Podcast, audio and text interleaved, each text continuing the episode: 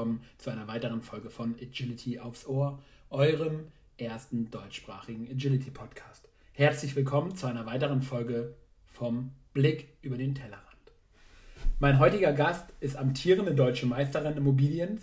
2014 war wohl ihr größter sportlicher Erfolg, denn in diesem Jahr wurde sie Weltmeisterin in ihrem so geliebten Sport. Mit ihrem Mann und ihren Hunden lebt sie bei Ulm und arbeitet heute als studierte Wirtschaftsmathematikerin als E-Commerce Manager in einem mittelständischen Betrieb. Seit 2004 betreibt sie Agility und Obedience, wobei ihr Herz definitiv dem Obi gehört. Über die Jahre wurde Obi zu ihrer Leidenschaft. Durch ihren ersten Hund kam sie 2005 zu DogSense eine Philosophie bzw. Lebensweise, in der der Hund als eigenständige Persönlichkeit mit seinen ganz individuellen Eigenschaften und Bedürfnissen erkannt und angenommen wird. Seither lebt sie DogSense und versucht die bekannten Begriffe Unterordnung oder Gehorsam durch gleichwertige, eigenmotivierte, freudige Teamarbeit zu ersetzen. Sie glaubt, dass ihr das mit Freeze auch ganz gut gelungen ist. Siebenmal Teilnahme an der deutschen Meisterschaft, davon zweimal deutscher Meister im VDH Obedience. 2016 ist sie Teil des World Cup Teams bei den Crafts. Sechsmal qualifiziert sie sich für die WM, fünfmal nimmt sie an der WM teil, dreimal ist sie im Finale unter den besten zehn, zweimal wird sie Team-Vize-Weltmeister und einmal wird sie Weltmeister. Ich freue mich auf unser heutiges Gespräch und ich bin ihr unendlich dankbar, dass sie sich ein ganz kleines Stück von mir hat dazu überreden lassen, hier heute ihre Geschichte zu erzählen. Hallo, Sandra Rohrer. Hi. Schön, dass du da bist und schön, dass du dir ein bisschen Zeit für uns nimmst. Vielen, vielen Dank. Vielen Dank, dass ich dabei sein darf, so als Obi-Alien. Ja, aber genau deswegen darfst du dabei sein. Nicht wegen dem Alien, sondern weil du du bist und weil du im Obi unterwegs bist. Danke. Nimm uns mit auf deine Reise. Wie bist du zu deinem ersten Hund gekommen? Und für die meisten wahrscheinlich sehr interessant, wie bist du dann zum Obedience gekommen? Zu meinem allerersten Hund bin ich ganz, ganz klassisch gekommen. Mit 13 habe ich meine Eltern so lange genervt und gebettelt, bis ich endlich Amor bekommen habe. Amor war ein acht Wochen alter Irish Setter. Der hat sich zum super schönen, genialen Familienhund entwickelt und es war einfach eine klasse Zeit. Ganz weit weg von Hundesport oder sonstigem. Okay, also reiner Familienhund, rein, er ist bei dir, ihr geht ein bisschen spazieren und ihr wachst gemeinsam auf. Genau, in die Richtung. Bisschen Erziehung, bisschen Grundkost, bisschen ähm, lernen, dass alles im Garten funktioniert und draußen nichts mehr. Also so die ganz klassische Familienhund. Großartig. Viele Bett schlafen, also alles, was dazugehört. Später dann mit in Kneipe gehen, alles, was man sich vorstellt. Also der perfekte Hund. Ja, ja, wahre. Cool. Und dann, was kam nach ihm? Nach ihm kam ähm, ein bisschen Studium, viel Leben, viel Ausland. Und irgendwann dann die Entscheidung, dass wir sesshaft werden und ein Haus kaufen. Dann war die, so das erste Ding, dass wir Katzen holen, beziehungsweise eine, eine Katze. Dann kam die zweite Katze dazu, das war eine Maine Coon. Von der Maine Coon zum Hund ist es dann nicht mehr sehr weit. Und so haben wir 2003 uns entschlossen, dass wir uns einen Hund hertun wollen. Okay. Also cool. bin ich auf losgegangen, habe recherchiert, habe gelesen, welche Rasse, was interessiert mich, wie, wie was gefällt uns. Ähm, Barmacennen stand immer im Raum, aber ich wollte was Agileres und so sind wir dann äh, letztendlich beim Border Collie gelandet. Den Border Collie an sich habe ich mir aber nicht zugetraut als Ersthundebesitzer. Also nehmen wir die abgeschwächte Version, den Aussie. Okay, war es eine abgeschwächte Version? Ja, dass eben nicht so viel äh, Hüteeigenschaften, alles, was man, was in der klassischen Rassen, Rassebeschreibung drin steht, war damals tatsächlich auch sehr oft, dass der Aussie einfach einfacher ist. Okay. War er dann letzten Endes auch einfacher? Meiner nicht, nein. Nimm uns mal ein bisschen mit rein in deine Geschichte. Wie war dein Aussie? Ja, also in meinem Kopf war das vorab der perfekte Begleiter, den man einfach überall mit hinnehmen kann, der mit zum Wandern geht, zum Spazieren, einfach so wie damals Amor. Natürlich nach dem Lesen der Literatur, okay, ein Aussie braucht auch Beschäftigung. Ah, da gibt es Obi, Agi und Show war, glaube ich, auch so ein Thema. Alles im Vorfeld. Also ah, ich habe mir alles perfekt im Vorfeld zurechtgelegt, alles. Kam ich zu Obi, habe die Beschreibung gelesen, das ist genau mein Ding, das Detail, die Präzision, das soll es werden. Agi hört sich auch lustig an, kann man auch machen, okay. Dann haben wir einen Züchter gesucht, einen super Züchter gefunden, haben wöchentlich den Welpe besucht, alles traumhaft. Dann zog Monty bei uns ein mit acht Wochen. Es war ein klassischer, klassischer Welpe. Okay. Er war ein Energiebündel, er hat kein Ende gefunden, es war ein Powerpaket, er hat überall reinbissen, er war wild, agil, also ganz oft drüber, also wirklich ganz normal heutzutage, würde ich heutzutage sagen, sagen wir mal so rum. Aber Leider, damals war es einfach eine Nummer zu groß. Nö. Nee, nicht einmal das. Also klar, da bist du auch schon ein bisschen hilflos, aber das war in Ordnung. Das war einfach okay. Können wir handeln, müssen wir halt festhalten, müssen wir halt gucken, dass er nicht so drüber wird, dass wir. Wir waren in der Hundeschule, die haben uns natürlich ganz viele Tipps gegeben und das war soweit alles im Rahmen. Bis an, auf den Tag, da war er circa sieben Monate alt, da hat er das erste Mal äh, meinen Vater in die Hand gebissen. Man könnte oh. auch sagen schnappen, aber es war, äh, es blutete, also gebissen. Okay, das heißt, alles vorher richtig gut zurechtgelegt, wirklich alles bilderbuchhaft gemacht und trotzdem kommt man irgendwie an diesen Punkt, wo irgendwas passiert, was man auf gar keinen Fall im Kopf hatte. Genau. Also ob, ob bilderbuchmäßig gemacht, keine Ahnung. Es kann ganz viel kann falsch laufen, das wissen wir heute dass ganz viele ganz kleine Missverständnisse zu genau solchen Dingen pass, äh, zusammenkommen.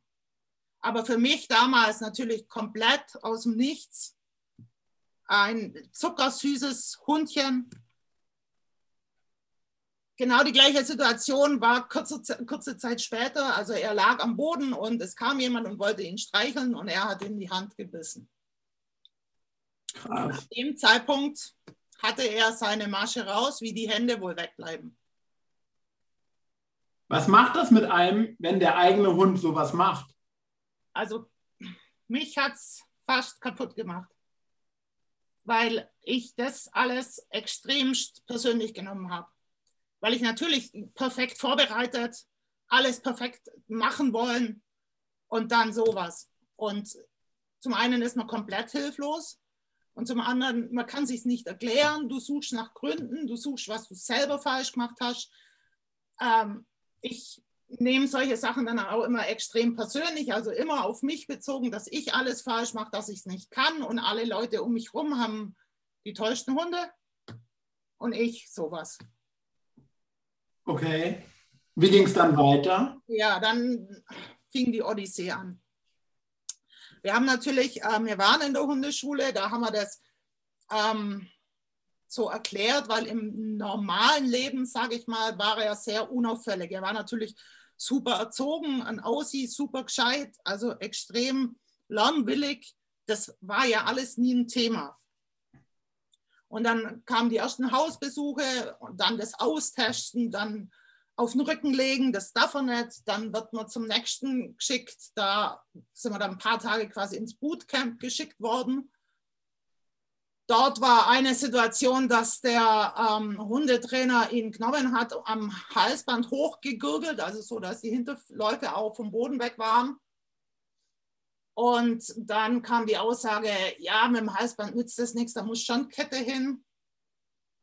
Dann war der nächste Gang zum Tierarzt, um abzuklären, ob das medizinische Ursachen hat, ob er, ah, was weiß ich, Gehirntumor und alles. Also wir haben einfach alles abgeklappert, was irgendwie ging. Der Tierarzt damals meinte zu mir, ja, das ist so ein Hund, ein Schäfer hätte schon lange ähm, mit einem Prügel ihm eins auf den Kopf geschlagen und ihn in den Graben geworfen. Was? Ja, das ist so ein Hund braucht niemand. Und ein Schäfer muss ja arbeiten mit dem und so, das braucht man ja nicht.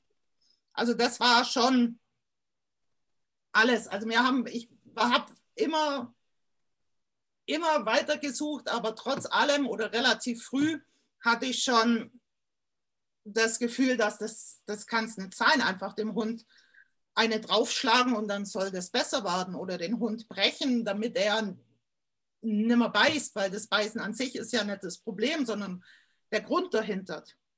Ja. Somit war für mich Maulkorb auch überhaupt keine Alternative, weil ich kann ja nicht einfach dem Hund einen Maulkorb drauf binden und ihn dann wieder den ganzen Situationen aussetzen, wo er sich offensichtlich komplett hilflos und überfordert fühlt. Aber trotz allem, also alles. Polizeihundeverein war mal zum Beratung, alles, was es gibt. Tierkommunikation. Ich habe nichts ausgelassen. Krass, krasse Geschichte. Also auf jeden Fall mal ganz, ganz weit weg gewesen von dem ursprünglich gut durchdachten oder erträumten Plan, dass er einfach ein guter Alltagsbegleiter wird. Oh ja, komplett. Also Gott sei Dank, also ich habe trotzdem in der Hundeschule immer noch Obedience und Agility nebenher gemacht, also so, was halt dann auch ein Stück weit Normalität brachte, weil da war er ja gut. Da war er der Vorzeigehund. Also das hat, hat mir damals schon sehr viel Kraft eigentlich auch gegeben, sodass man dann noch sich unter Le Leute traut, trotz allem. Das heißt, über den Sport konntet ihr trotzdem ein bisschen, ich sage, ich formuliere es mal ein bisschen übertrieben, an der Gesellschaft teilnehmen und ihr habt auch immer wieder coole Momente zusammen erleben dürfen. Ja, auf jeden Fall. Also es war dann unter den Sportlern war es mehr so ein, ein kleines Stück Normalität. Klar verhält man sich komplett anders als alle anderen, aber es war trotzdem, du hast trotzdem irgendwie dazugehört und ansonsten wärst du aussätzig oder ja, aussätzig gewesen. Weil es war dann auch so, dass er dann nur zweimal von Hunden angefallen worden ist. Und dann war das Thema mit Hunden natürlich auch durch. Scheiße. Dann war also, Menschen waren scheiße, Hunde waren scheiße, alles war. Also ich war nicht scheiße, das war so ziemlich das Einzige. Krass, aber du hast weiter an dem Hund festgehalten. Ja, natürlich. Äh, zum einen war es ja offen, weil ich mir einbilde, gebildet habe, dass es meine Schuld ist. Also, dass ich was falsch gemacht habe. Also muss ich das doch irgendwie wieder richtig machen können. Und zum anderen war damals noch, also in den Anfängen, das war alles im ersten, erst eineinhalb Jahre, war es so, dass ich damals dachte ich noch natürlich noch nicht ganz so reflektiert wie heute, aber es war so, dass ich dachte, das muss man ja irgendwie reparieren können. Das muss ja. man ja doch. Also es war damals schon mehr noch so, so eine Sache, die man irgendwie hinbiegen können muss. Ja, krass. Wie ging es dann weiter? Du sagst, du hast wirklich nichts ausgelassen. Du warst überall, du hast alles probiert, aber es hat irgendwie nichts geholfen. Nee, es ist ja dann noch, also durch manches ist es dann nochmal schlimmer geworden, weil natürlich er sich noch missverstandener gefühlt hat und es kam dann auch zu noch mehr Beißvorteile. Und dann hatte ich 2005 das Glück, dass Christiane Rohn direkt bei mir hier vor der Haustüre ein Seminar gegeben hat über Mensch-Hund-Beziehung.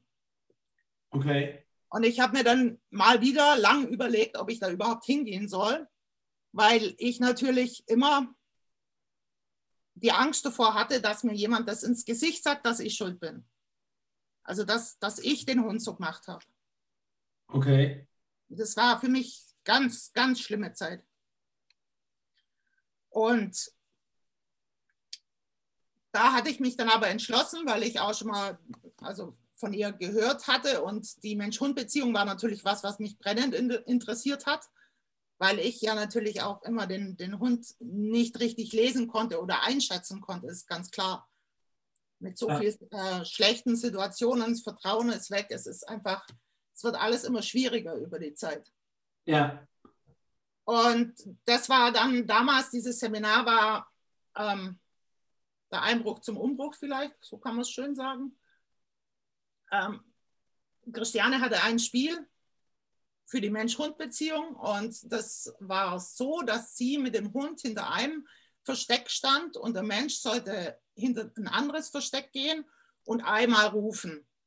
Und dann hat sie den Hund losgelassen und dann soll der Hund, dann beobachtet man den Hund, was er tut. Viele sind so rumgewandert und haben so ein bisschen das Publikum angeschaut und dann kam ich mit Monty, also sie stand dann hinterm Zelt mit Monty an der Leine. Alle anderen hatten natürlich keine Leine, aber Monty war damals schon mit der Bitte eben, geh nicht näher als einen Meter an den hin. Klassische Situation. Ich gehe weg, ich schreie einmal, Monty steht vor mir. Okay. Und ich, er schaut mich an, wirklich, also extremst vorwurfsvoll, wie ich ihn da bei der Frau lassen kann. Krass. Und ich war dann etwas verwirrt, weil für mich, er hat ja, also dann dachte ich, sie hat ihn halt loslassen, wo ich noch weglaufen bin oder irgendwie Ja. Und dann kam Christiane auch aus dem Versteck raus und dann sagte sie, ja, das ist ein introvertierter Hund, das sind die schlimmsten. Okay. War natürlich dann für mich wieder so eins mitten ins Gesicht.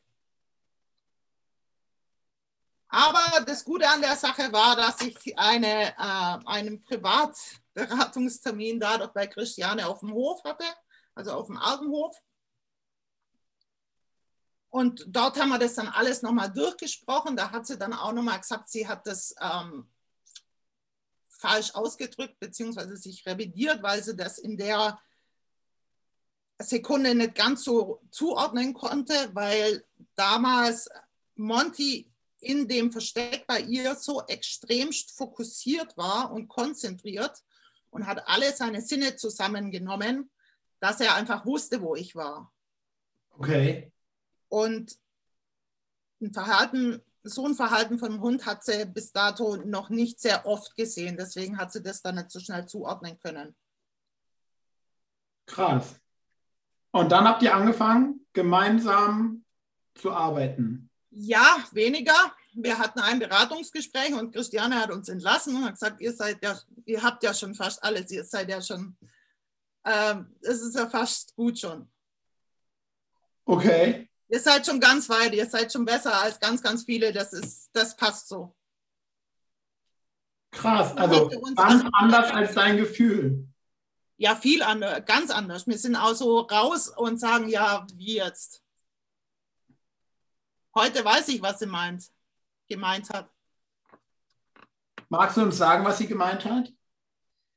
in der Sekunde, wo wir den Hund so angenommen haben, wie er ist und ihn so akzeptiert haben und ähm, die klassischen DocSense-Sachen mit ihm gemacht haben, was wir letztendlich aber schon vorher angefangen hatten, wie Ansagen, bevor man ihn anlangt, nichts Unvorhersehbares für ihn tun, sich natürlich normal bewegen, aber so, dass er das alles zuordnen kann, weil er halt extrem reaktiv war und aus irgendeinem Grund auch in keinster Weise gewarnt hat. Also wenn du ihm zu nahe kamst, kam kein Knirren. Okay. Und das war einfach so, ihn, ihm helfen aus Situationen, die er nicht selber bewältigen kann, ihm zeigen, wie man, wie man da rauskommt. All diese Dinge haben wir letztendlich in unser Leben integriert, haben das so akzeptiert haben natürlich im Haus ein paar Regeln aufgestellt, wo ganz klar, also wenn der Hund in seinem Bett liegt, dann hat da niemand auf zwei Meter hinzukommen. Ja. Und ähm, dadurch, dass er ja sehr leicht erziehbar letztendlich war, also über die Gehorsamsschiene, nicht, also schon positiv beschädigt, aber eben gehorsam, ähm, hat sich das relativ gut entwickelt. Und nach dieser Akzeptanz, nach diesem Annehmen des Hundes ist es auch alles ähm, ein Stück weit leichter geworden. Würdest du rückblickend sagen, dass das das größte Learning war, was du in deinem Zusammenleben mit Hunden hattest? Ja, also dieses ein, dieser eine Event sicherlich nicht, aber das Monty, ja. ja, Ich sage bis heute, also ich habe verdammt viel, verdammt schnell lernen müssen und ich hätte einiges lieber nicht gelernt. Aber glaubst du, du wärst heute da, wo du bist, mit den Ansichten, die du heute hast, wenn all das nicht passiert wäre? Nein, nicht mal annähernd. Nicht mal annähernd, weil da, also die, das Wissen ist das eine, die Ansichten sind das andere, aber das Wichtigste an der Situation ist eigentlich die, die Wertschätzung, die du Dingen entgegenbringst, die für alle anderen ganz selbstverständlich sind. Ja. Magst du mal so ein, zwei Sachen nennen? Ja, dein Hund weiß nicht. Krass. ja, nein, nur damit, also damit man noch mal kurz weiß, über was wir reden. Also wir reden dann nicht über, dass der Hund sich bitte hinsetzt, wenn wir Sitz sagen. Nein, nein, darüber reden wir nicht, weil das hat er gut gemacht. Äh, wir reden darüber, dass du einfach spazieren gehen kannst ohne einen Rundumblick zu haben, einen 360 Grad Rundumblick über zwei Kilometer. Ob irgendein Mensch sich nähert, ob du irgendeine Situation kontrollieren musst, nicht kontrollieren musst, kommt der Mensch näher, weil das ist, mein Hund konnte ich in gewisser Weise dann ähm, kontrollieren. Wir waren dann auch eine relativ gute Einheit, sodass dass er das auch sehr gern angenommen hat, wenn ich äh, das übernommen habe aber die Menschen kann man halt einfach nicht kontrollieren. Ja. Das ist eins so, so eine Sache und also wo ich mir dann, ähm, wo dann Freeze kam oder bevor Freeze kam, war wirklich so das Einzige, ja, was erwartest du von deinem Hund? Und ich so, hm, dass er keine Menschen beißt, dass er okay ist mit Hunden. Und als Highlight vielleicht nur, dass er spielt mit mir. Krass. Hat sie ganz kleines bisschen übertroffen dann. Ja. Ein bisschen. Ja, aber das war alles obendrauf. Magst du uns ein bisschen in dieses obendrauf mitnehmen? Ähm, dann kam irgendwann dieser zweite Hund und du hast schon auch mit dem Hund direkt angefangen, Obi zu machen. Ja, natürlich. Also ich habe auch im, also davor auch mit Monty nie aufgehört. Also wir waren im Agi, waren wir im A3. Da konnten wir uns relativ gut bewegen. Ähm, Im OB haben wir es 2009 sogar geschafft, bis auf die deutsche Meisterschaft. Krass. Also war sportlich gesehen war es schon auch ein toller Hund. Es, er war gelehrig, alles. Also das war ein toller Hund, für, für mich sowieso. Meine Hunde sind für mich immer mein Ein und Alles. Also es war ein ganz, ganz toller Hund nur halt nicht einfach. Und dann ähm, durchs Agi habe ich halt die Border Collies gesehen und meine Freundin, die hatte ähm, die Tiff und ich war nur begeistert von dem Hund. Und so kam ich dann zu Freeze. Auch vom Vorfeld natürlich viel geplant, viel gedacht, wie kann ich es handeln, wie kann ich das alles ähm, sicherstellen, dass der Frieda jetzt keinen bleibenden Schaden von Monty kriegt, bloß weil der meint, er müsste sich gegen irgendwas wehren. Ähm, ja, und dann kam dieser kleine, freche, lustige, immer gut gelaunte Spatz. Und hat dein Bild von Hunden nochmal wieder komplett verändert? Ja, ja, na, ich hatte, ich hatte das Bild von diesem einen Hund. Ich habe das Gott sei Dank, also bis auf die Vorsichtigkeit gegenüber nee, habe ich das nicht auf andere Hunde projiziert, Gott sei Dank. Aber das, ja, der Free ist in jeder Hinsicht, ist das ein Geschenk. In jeder Hinsicht. Also sportlich ist egal, also das ist interessiert mich in dem Sinn nicht wirklich viel, aber sozial im Leben, wie er ist, was er ist, wie er sich freut, alles. Also natürlich, das ist das, was man sich, wie man sich das vorstellt. Würdest du sagen, dass ihr diese gleichwertige Beziehung zueinander habt? Ja. Ja. Ist natürlich easy, relativ easy mit dem Border Collie, der eh alles macht, was du willst oder dir quasi von den Augen abliest.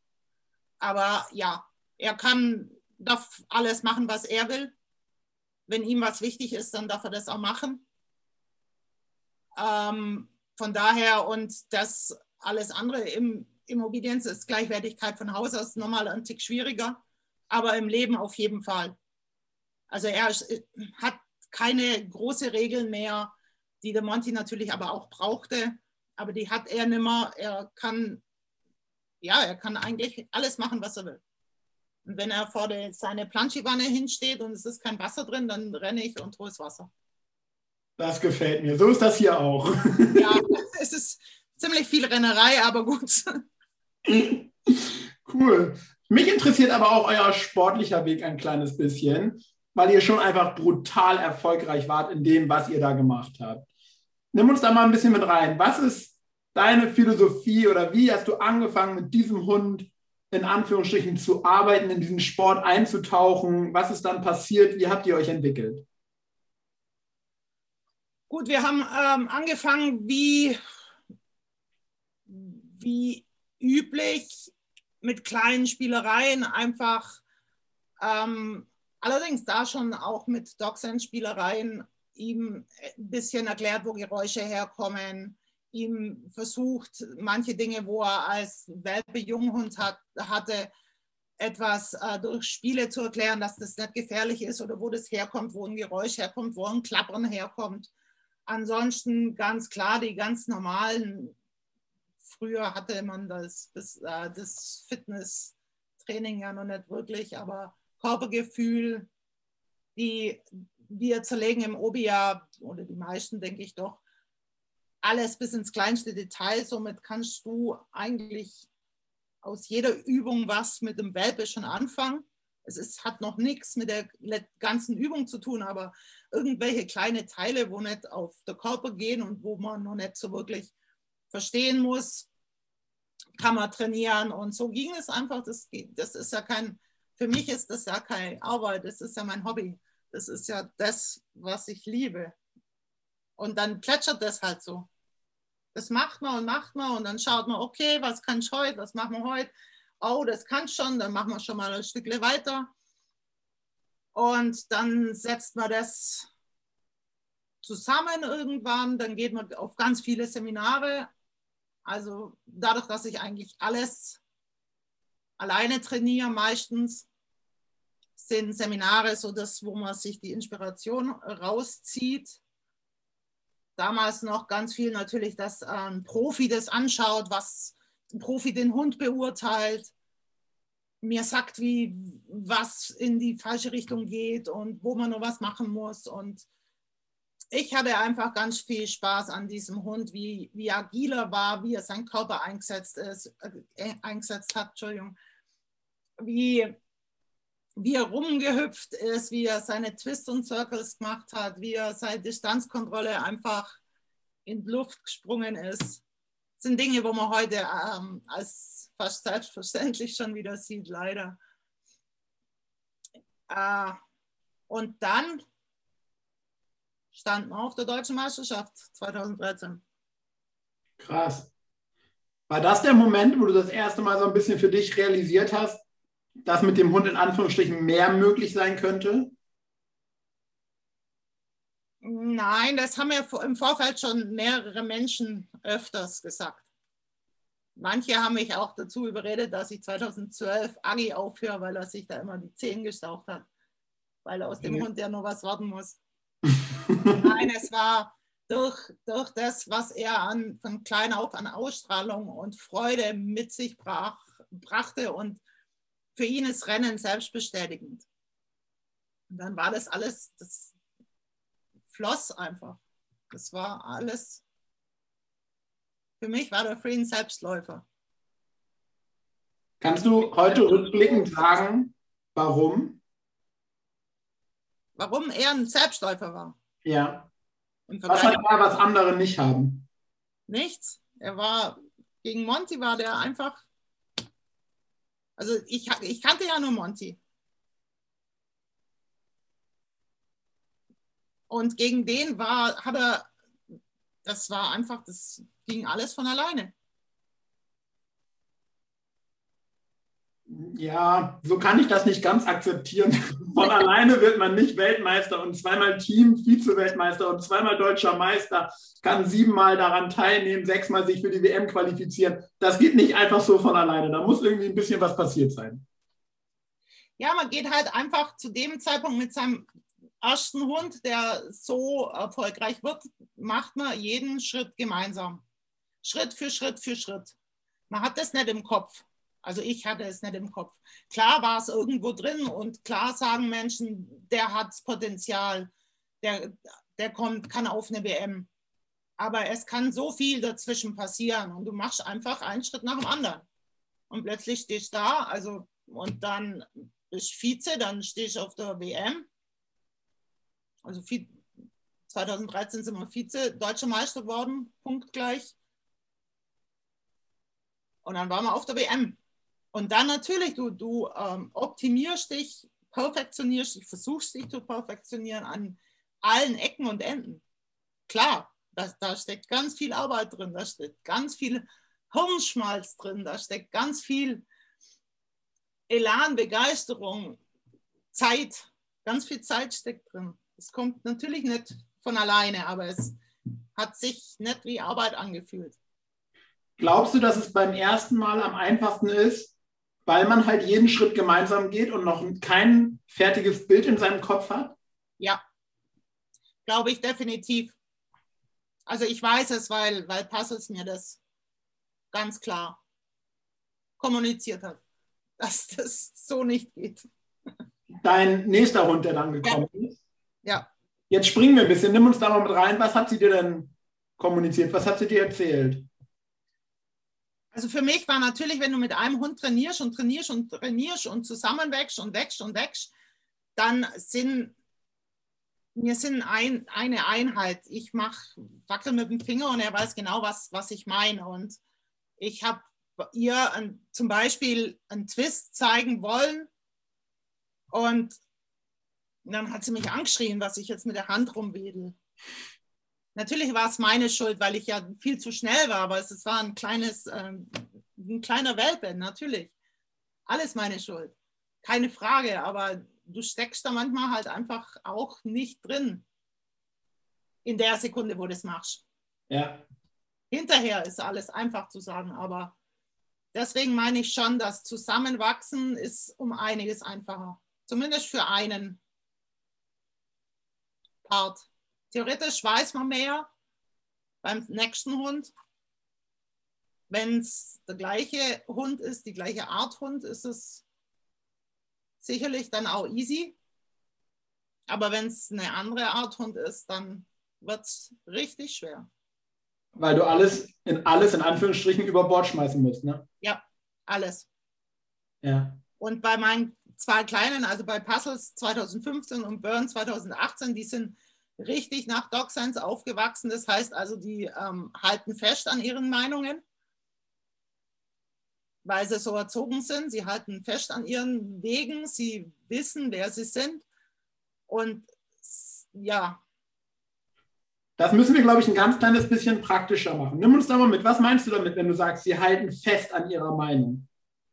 Also mit in Dog Sense in den, im bei Junghunden bedeutet, dass man ganz viele Spiele macht, die zur Förderung des Selbstbewusstseins dienen, die ähm, das Erkundungsverhalten, den Mut, auch das Körperbewusstsein schulen, die den Hunden Strategien beibringen, wie man Lösungen findet, wie man unter Umständen auch um Ecken denken kann und wie man dann eben auch letztendlich mit seinem Mensch kommunizieren kann, sodass der dumme Mensch das dann vielleicht auch versteht. Und bei Puzzles zum Beispiel ist so, dass sie von sich aus meint, sie hat recht. Wenn sie beispielsweise Richtungsapport sagt, okay, gestern war das links, dann ist es heute rechts. Ah, okay. Also sie, und dann ist es auch so. Es können jetzt, man kann jetzt sagen, das ist einfach ganz schlechtes Training könnte man jetzt schon auch sagen. Aber ich sehe es anders. Und jetzt nimm uns da mal mit rein. Jetzt läuft die da immer wieder nach rechts. Wie gehst du dann damit um? Ja, wie gehe ich damit um? Ich äh, sage, dass das falsch ist und dass sie nicht recht an, sondern in diesem Spiel, das sich da Obedience nennt, habe manchmal ich recht. Und was sagt die dann? Ja, dann habe ich keine Lust mehr zu spielen. Okay, spannend. Es gibt alles. Also je nachdem, sie, je nachdem, was sie für eine Tageslaune hat, sagt sie, äh, nee, ich habe doch recht und ich ziehe das durch. Oder sie sagt, nee, dann geh doch du nach links. Und du nimmst das aber dann so an. In der Situation muss ich ja, weil ich, ich wollte das ja so.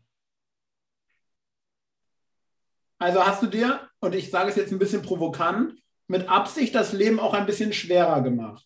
Ja, nicht nur ein bisschen. Warum hast du das getan?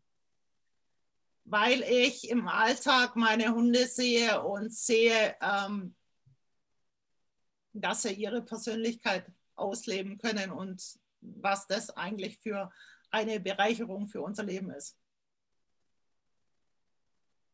Krass, das heißt, das ist dir das, wichtigste Merkmal oder das elementarste an eurem Zusammenleben, dass sie sie sein dürfen. Ja. Es gibt trotzdem noch Regeln, ganz klar. Die sind wichtig. Gibt es ja in jeder Gemeinschaft. Ja, eben. Also es ist jetzt ja nicht so, dass, dass die äh, einen Narrenbrief haben, aber es ist auch nicht so, dass, dass wir leben wie auf dem Argenhof. Das funktioniert einfach ja in der Realität nicht für uns. Ja. Wir haben ja ein ganz normales Leben. Wir bewegen uns in der Gesellschaft, wie du vorher schon sagtest. Ja. Krass. Aber in dem Kleinen, wie wir das äh, für uns vereinbaren können und wie das uns passt, funktioniert das hervorragend. Wie wird man denn da von anderen Sportlern so wahrgenommen, wenn man so lebt und nach dieser Philosophie trainiert und es dann im Training auch wirklich authentisch so lebt? Mich sehen nicht sehr viele im Training, da ich immer alleine trainiere. Ähm, mir ist sehr bewusst, dass ich schräg angeschaut werde, wenn ich in ganzen Sätzen mit meinen Hunden rede. Äh, ja, in Prüfungen, Stewards, die, die mich nicht kennen, die haben vielleicht manchmal schon ein Problem. Okay. Dass ich manchmal meinem Hund einfach auch Sachen erkläre, also verbal erkläre. Okay. Zwischen den Übungen natürlich, in den Übungen darf man das nicht. Ja. Nimm uns mal mit rein in so eine Übung. Ich glaube nicht alle, die hier heute zuhören, ähm, denen ist so klar, wie so eine Obi-Prüfung aussieht. Sie ist auf jeden Fall schon mal deutlich länger als so ein Lauf im Agility. Ja, deutlich. In der 3 sind je nachdem, wie schnell man läuft, 12 bis 15 Minuten. Also 15 Minuten muss man circa rechnen, ja. Krass. Und du sagst jetzt gerade, während den Übungen darf man den Hunden nichts mehr erklären, aber das heißt, es gibt zwischen Einzelübungen immer wieder Pausen, in denen ich meinen Hund rückmelden darf, dass er das gut macht oder auch nicht so gut macht, oder? Genau, also es sind, es sind zwei Gruppenübungen, die sind separat und dann kommt man auf den Platz und hat acht Einzelübungen. Und die werden jeweils absolviert, angesagt und dann kommt Übung beendet. Dann kann man seinen Hund loben von A nach B laufen, um die nächste Übung dann letztendlich anzufangen. Okay. Und die Hunde wissen aber vorher immer, welche Übung gleich drankommt? Also, also weil immer derselbe Ablauf ist? Nein. Nein, es ist komplett unterschiedlich. Mittlerweile eigentlich fast schon auf Laufprüfungen. Es sind, das kann jegliche Reihenfolge sein. Nur die Übungen an sich sehen immer gleich aus. Bis auf Richtungsapport und die Übung 8, da wählt man vorher, welche Richtung man den Hund schicken muss. Okay. Ansonsten der Ablauf ist nicht immer gleich, nein. Aber das ich sage meine Übungen an. Also ich sage, wenn ich von A nach B laufe, dann sage ich meinem Hund, was am Punkt B kommt. Okay. Und du, das habt ihr wahrscheinlich so ritualisiert, dass der Hund das logischerweise dann auch versteht und verknüpfen kann. Ja. Merkst du, ob der Hund dich in dem Moment verstanden hat? Ja. Das ist easy, aber das hat nichts mit Dog Sense zu tun. Also jede Übung, die man ansagt, da jede Übung beginnt etwas anders. Und somit, wenn ich die Übung ansage und der Hund zeigt sofort das Verhalten für die Grundstellung, für diese Übung, weiß ich natürlich, dass er das verstanden hat. Und es sind ja auch bloß acht Übungen. Bloß, total easy eigentlich. Ja. Sie sagt ja. Großartig, gefällt mir. Lass uns mal kurz, weil mich das wirklich interessiert, ähm, kurz zu der Weltmeisterschaft spulen, in der ihr dann auch Weltmeister wurdet. Ja. Wann und wo war das? 2014 in Helsinki. Krass. Nimm uns da mal mit rein. Wie läuft so eine WM im Obedience ab? Ja, wahrscheinlich ein, etwas anders, etwas ruhiger als im AG. Ich war leider noch nie auf einer AG-WM. Das kann ich dir wirklich empfehlen. Das ist wirklich Ja. cool. Ich habe es schon gehört, von wegen Kuhglocken und alles. Also es muss eine Riesenstimmung sein. Die fehlt bei uns leider etwas. Es Okay. ist so, damals Helsinki natürlich mit Flug. Dann ist es, ähm, die WM ist im Regelfall so mittlerweile so organisiert, dass am Donnerstag die Gruppenübungen sind. Am Freitag und Samstag die Qualifikationen und die Läufe für die Teamwertung. Und am Sonntag kommen dann die besten 20 in das Finale. Und da läuft man dann alle acht Übungen noch einmal. Ja, nochmal, genau. Erst im, in den Qualifikationen läuft man, zehn Übungen sind es insgesamt mit der Gruppenübung, die zehn Übungen und die Punktbesten ähm, über diese zwei Tage kommen dann ins Finale. Äh, man bereitet sich vor, man bereitet sich mental vor. Man steht am Start. Alles sollte eigentlich perfekt sein, alles ist perfekt. Und dann geht man rein in den Ring und läuft seine Prüfung. Macht es für dich in dem Moment einen Unterschied, ob du bei der WM bist oder bei irgendeinem anderen Turnier? Ja, ja. Also ich versuche im Vorfeld alles trotz allem so zu haben wie immer. Also da kein große Gedanken drauf zu verschwenden, aber natürlich ist es von, von der, nicht Erwartung, es ist die, die Freude, eigentlich das freudige Reingehen, dass man auf einer WM ist, ist nochmal um einiges größer. Okay. Und dann läuft man dieses Finale und wahrscheinlich starten ja alle der Reihe nach. Das Finale war damals 2014 getrennt. Das war nochmal ein Tick spannender. Und zwar waren erst vier Einzelübungen für alle 20 Teilnehmer, dann Pause, Mittagspause, dann nochmal vier Übungen für alle 20 und danach erst die Gruppenübung. Oh, okay. Somit war das ähm, extrem spannend. Nicht für mich, weil ich nie meine Punkte weiß oder sehe oder mich dafür interessiere. Ich Krass. wusste bloß, dass mein Hund einfach saugeil war, wie er es immer ist. Und dann irgendwann hat man dir immer mitgeteilt, dass das sogar relativ erfolgreich auf dem Papier war, was ihr da gemacht habt. Ja, Und wie läuft das Ganze dann ab? Dann freut eine Frau Rohrer sich sehr, verhalten oder gar nicht. innerlich extremst. Und äußerlich? Ja, ja.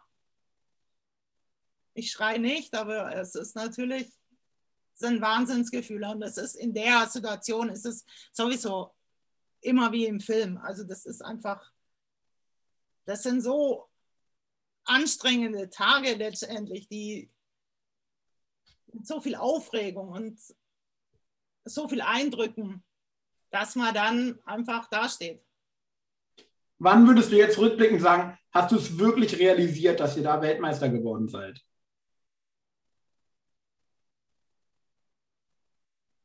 Als ja schon an dem Tag, aber realisiert, es ist immer noch, es ist immer noch bis heute unglaublich, weil es ist einfach, es gehört ja auch so viel Glück dazu und dass alles passt und du stehst da und ähm, die Tage danach, ganz klar, als der ganze Hype wenn der ganze Hype kommt und jeder dir gratuliert und sich jeder freut mit dir. Und das ist natürlich schon wahnsinnig. Ist das auch das Größte, was sich eigentlich so verändert? Die Aufmerksamkeit, die einem auf einmal zuteil wird? Für mich auf, ja, auf jeden Fall. Weil ich, ich bin die gleiche, mein Hund ist der gleiche, wir sind die gleichen. Wir haben an uns nichts groß verändert, nicht, dass ich wüsste zumindest.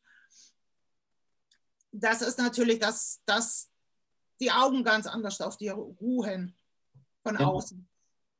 Ja. Das, natürlich, dass du auf der nächsten WM ganz anders beobachtet wirst. Und viel mehr Druck hast?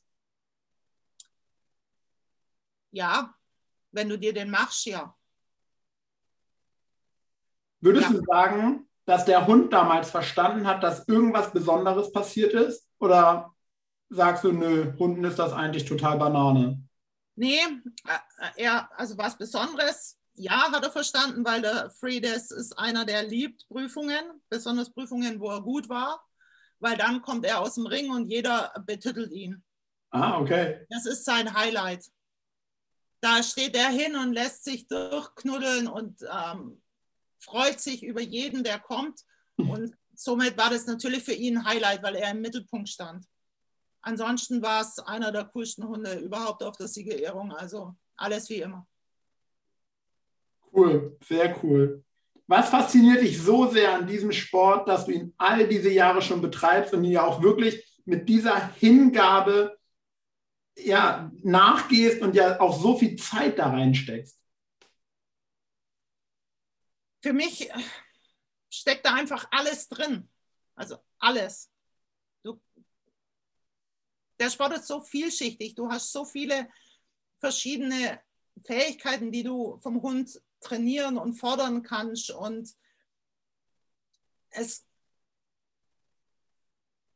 ja, wenn man denkt, man hat es, dann fängt man wieder von vorne an. Also es ist eine riesen Herausforderung was mir jetzt persönlich sehr liegt. Deswegen bin ich da auch so engagiert. Würdest du sagen, zufälligerweise oder auch nicht zufälligerweise kommen immer Hunde in dein Leben, die das auch fasziniert? Ähm, nee, nicht zufälligerweise. Also ich versuche natürlich schon mit meiner Begeisterung die Hunde mitzuziehen, ganz klar. Und über die Zeit entwickeln die natürlich auch ihre Begeisterung. Aber manche entwickeln sie einfacher und schneller und bringen sie mit und andere eher nicht so. Aber das ist nicht tragisch. Dann machen wir was anderes. Ah, okay. Das heißt, für dich ist ganz klar, wenn einer deiner Hunde darauf wirklich keine Lust hätte, würde es irgendwas anderes geben, worauf der Hund Lust hätte. Ich denke doch, ja.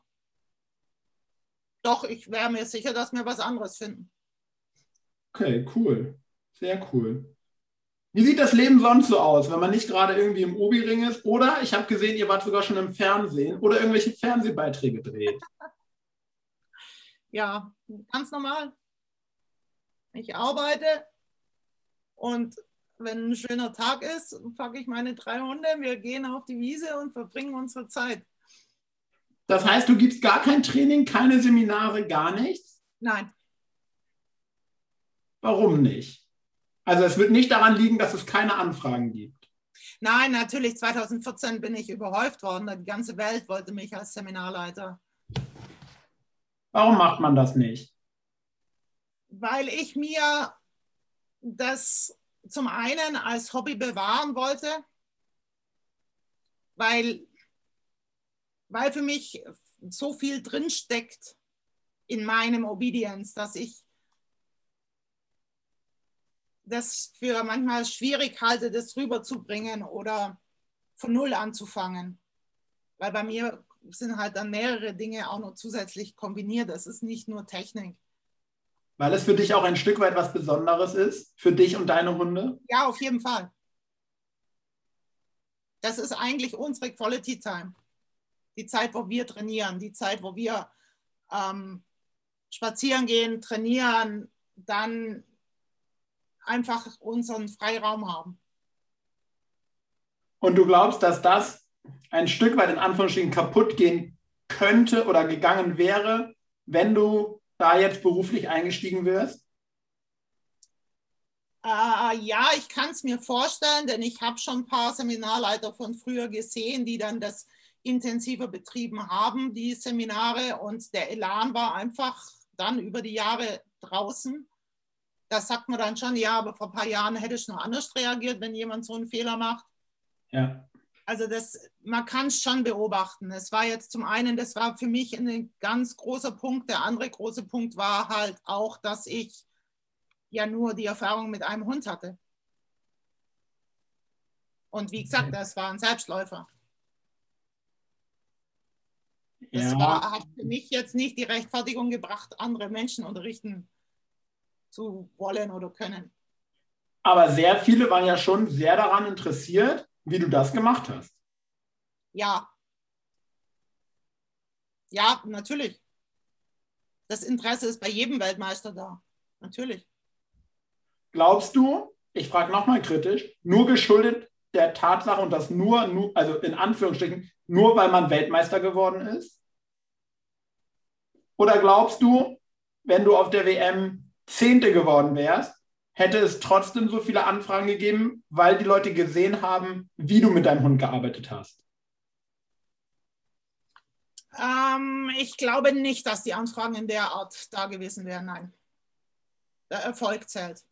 Am Ende zählt der Erfolg. Okay. Ich habe noch zwei große Fragen und wir switchen jetzt mal, es passt thematisch gerade ganz gut wenn du es nicht beantworten möchtest, ist es für mich vollkommen in Ordnung. Wie siehst du die Obi-Szene in Deutschland oder letzten Endes dann auch in ganz Europa oder auf der ganzen Welt? Was kannst du da über die ganzen Jahre beobachten? Was siehst du positiv? Aber wo hast du auch kritische Punkte, wo du sagst, wow, da müssen wir als Szene gut aufpassen, damit das und das nicht passiert? Ja, das ist eine sehr schwierige Frage zu beantworten. Es ist, ähm, es ist bei uns halt auch immer alles so ein bisschen Richterentscheid. Was will der Richter sehen? Der kann dieses Jahr kann er mich sehen wollen, das nächste Jahr will er lieber jemand sehen, der seinen Hund permanent unter Kontrolle hat und der Hund nicht einmal die Fußposition verlässt zwischen den Übungen. Das sind, liegen Welten dazwischen. Okay. Und es ist einfach, also wir als Sportler, das ist meine Meinung, wir als Sportler, wir können nur an dem festhalten, was wir, wie wir unsere Obedience sehen wollen. Und das versuche ich zu tun. Cool, jetzt sind wir nämlich bei der zweiten ganz großen Frage. Wenn wir Wünsch dir was spielen würden, was würdest du dir denn für den Sport wünschen? aktive Sportler in der FCI-Kommission oder zumindest ähm, aktive Sportler mit in die Beratung für neue Prüfungsordnungen mit einbeziehen, ja. Okay, cool. Wir können unendlich lange weitermachen, Samra, aber ich schaue auf die Uhr und ich möchte dir nicht noch mehr Zeit rauben, als ich es eh schon gerade getan habe. Ganz am Ende haben wir aber immer kurze Frage, kurze Antwort und ich habe es für dich natürlich ein ganz kleines bisschen umgeschrieben. Obedience ist für mich ein Teil meines Lebens. Meine Lieblingsübung im Obedience. Fußarbeit. mein Hund, meine Hunde sind für mich auch große Teile meines Lebens und ehrliche, authentische Freunde der wichtigste Satz, den ich je im Training gehört habe? Also im Obi-Training war das äh, 2012, glaube ich, von der Christa Engquist.